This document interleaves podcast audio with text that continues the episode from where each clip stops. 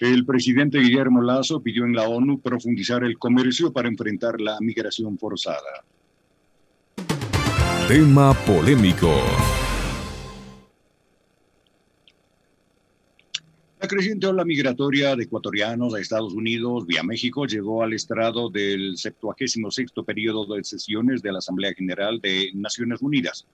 El presidente Guillermo Lazo, en su primera intervención en ese organismo en Nueva York, hizo un llamado a todos los países del mundo que quieran profundizar relaciones comerciales con el Ecuador para superar, dijo, la tragedia de la migración forzada. Guillermo Lazo advirtió que el Ecuador también vive un incremento de población migrante que se expone a inimaginables riesgos en los intentos por alcanzar países como los Estados Unidos. Ante ese escenario, Guillermo Lazo dijo que impulsa con tanta pasión la integración comercial como motor para la generación de oportunidades y además aseguró que la migración es solo una clara señal de que la gente quiere más integración. La migración es la clara señal de que los ciudadanos del mundo quieren más integración, no menos. Cuando migran, los ciudadanos están concretando en la práctica la integración que sus autoridades no nos atrevemos a generar. Están dispuestos a cruzar continentes para incorporarse a nuevas sociedades que les provean de más y mejores oportunidades.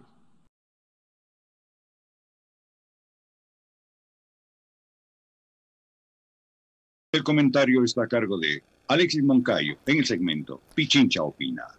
Siete de la mañana con nueve minutos. Reiteramos nuevamente nuestro saludo a todos quienes están ya conectados con la transmisión de nuestro noticiero, Punto Noticias, primera emisión, aquí por Radio Pichincha. Para todos quienes eh, están viéndonos en, FM como también a través de las redes sociales. Un fuerte abrazo. A ver, como, como ocurre con, con, algunos otros temas, acá me parece que están tratando como de edulcorar un asunto que es absolutamente preocupante y que es doloroso y que es grave, ¿no?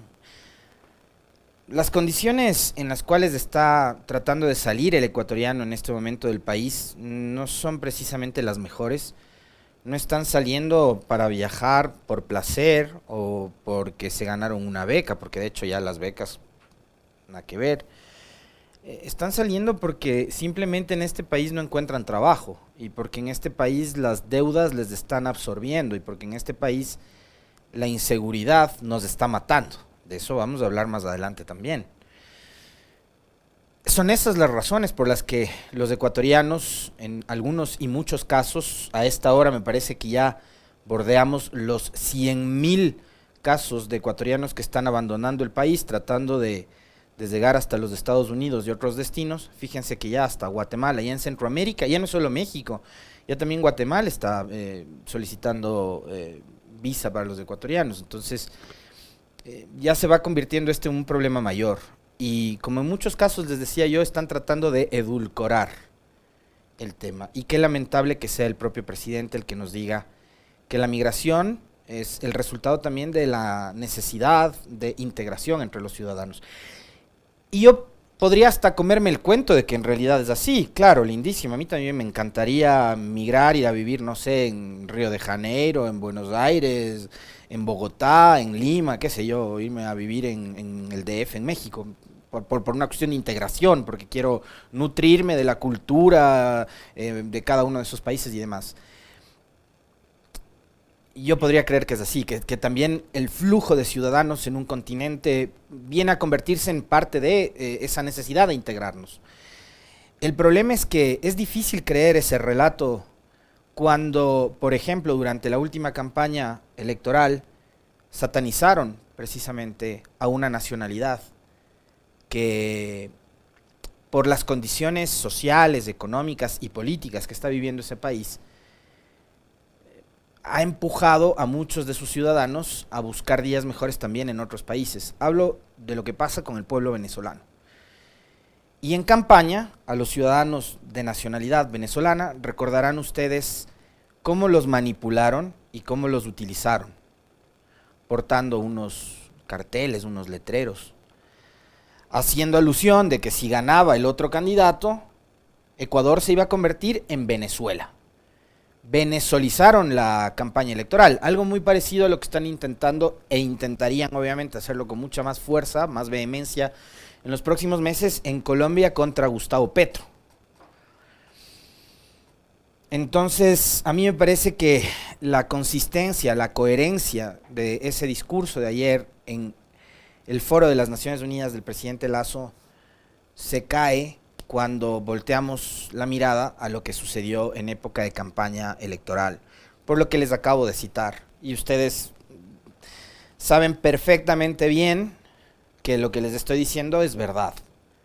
Que aquí en las calles del Ecuador utilizaron a los ciudadanos venezolanos que han tenido que pasar por un millón de vicisitudes, de problemas, de inconvenientes, poniendo en riesgo su vida, su integridad, la de sus hijos, la de sus padres, porque además la migración venezolana ha empujado a adultos mayores, a adultos, a jóvenes, a niños. Y a pesar de eso, acá se criticó y mucho. Se criticó y mucho. El, discurso de uno de los candidatos acusándolo de que su modelo de gobierno lo que haría es venezolizar el, país. Se utilizó precisamente esa catástrofe migratoria, humanitaria, como motivo para la campaña política.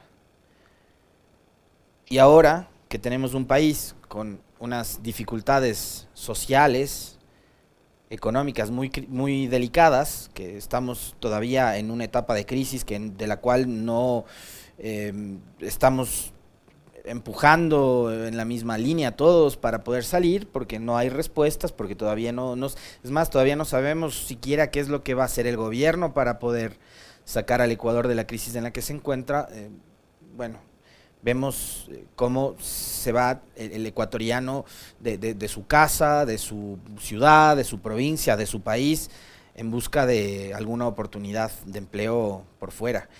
Y yo no sé si las condiciones ahora sean iguales a las de hace 20 años. Porque la pandemia no le golpeó solo al Ecuador, la pandemia le golpeó al mundo entero. Y claro, hay economías que resisten más, que tienen mayor vigor, que, que son más dinámicas que la nuestra, pero que también terminaron golpeadas. Y no sabemos si ahora, eh, digamos, esta ola migratoria es parecida incluso en cuanto a las necesidades que en ese momento tenían, tenían esos países de, de mano de obra, ¿no? Eh, en muchos lugares también los niveles de ingreso bajaron. Habrá que ver si es que hay también empleo para todo el mundo que empieza a llegar de, diferentes destinos. ¿no? Pero yo, yo sí no encuentro eh, coherencia entre este discurso mediante el cual se nos quiere hacer creer que la migración es, digamos, parte importante, fundamental del modelo de integración, cuando se criticó y mucho lo que pasaba con los ciudadanos venezolanos durante la campaña. ¿no? Ahí sí ya no había, digamos, eh, ese mismo apego eh, con respecto de eh, ser tan abiertos y pensar tan positivamente con respecto a, la, a, una ola migratoria. Porque esa ola migratoria a mucha gente le molesta. ¿no? mucha gente le molesta. Recuerden ustedes cómo incluso con reformas a la ley de movilidad humana se les quiso ya imponer una serie de condiciones y de restricciones a los ciudadanos venezolanos que empezaban a llegar al país y que ya estaban acá incluso, ¿no? Entonces me parece que ahí hay, eh, digamos, una, falta de, de sindéresis, ¿no? Como decía el, el expresidente Jaime Roldós. Y hablando de, inconsistencias, en este mismo contexto, durante este recorrido y este viaje que ha hecho el presidente Guillermo Lazo hasta Nueva York para presentarse en la Asamblea de Naciones Unidas, hay una, hay una entrevista en donde él se refiere a las reformas tributarias que se presentarán en las próximas horas o días a la Asamblea Nacional. A propósito, a propósito de eso, les, les decía en estos días que como la situación está tan compleja en la Asamblea, eh, digamos, el, gobierno como que se, le estaba pensando el hecho de si iba o no iba personalmente a dejar esta norma eh, o esta reforma a la Asamblea, entregarle en las manos de la presidenta Zori. ¿Por qué? Porque la presidenta Zori ahora mismo está bajo la atenta mirada de la opinión pública por una serie de denuncias que han salido a la luz y que tendrán que ser procesadas en el ámbito político y también, como no, en el ámbito administrativo y quién sabe si hasta judicial.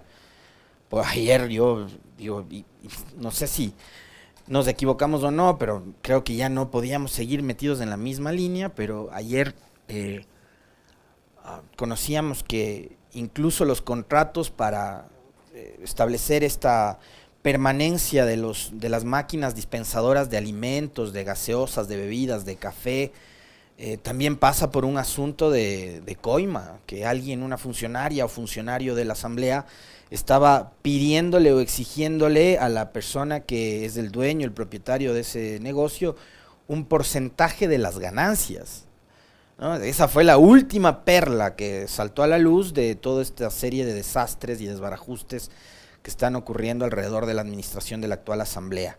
Entonces el gobierno está pensándolo todavía, no sé si es que estará ya decidido que va a ir el presidente con alfombra roja, con seguridad, con todo, con cámaras, con flashes y demás, a entregar este proyecto de ley.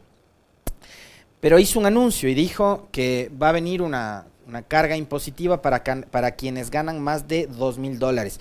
¿Eso qué significa? Que todavía no se deciden. Porque primero el ministro Cueva dijo para los que ganan más de 500. En Colombia, por una iniciativa parecida, para grabarles a quienes ganaban más de 600 dólares, hubo un estallido en abril de este año. Eh, se lo pensaron y después dijeron, no, para los que ganan más de mil. Bueno, ahora el presidente Lazo en Nueva York ha dicho para los que ganan más de dos mil. O sea, eh, todavía mayores luces sobre lo que va a ser el contenido de este proyecto de ley que, como lo hemos venido también comentando, aparentemente eh, va a contener algunos otros temas y no va a ser em, dedicado a un tema eh, en específico, lo cual además podría ser considerado para algunos especialistas en materia legislativa y constitucional como algo ilegal, porque tanto la Constitución como la Ley Orgánica de la Función Legislativa, leíamos ayer los dos artículos, eh, prohíben que se envíen paquetes legales que abordan diversos temas. Así que estamos a la expectativa, finalmente, si se cumple o no lo que dijera días atrás la ministra de Gobierno, de que este viernes 24 de septiembre el Ejecutivo enviará pues esta reforma legal a la Asamblea Nacional.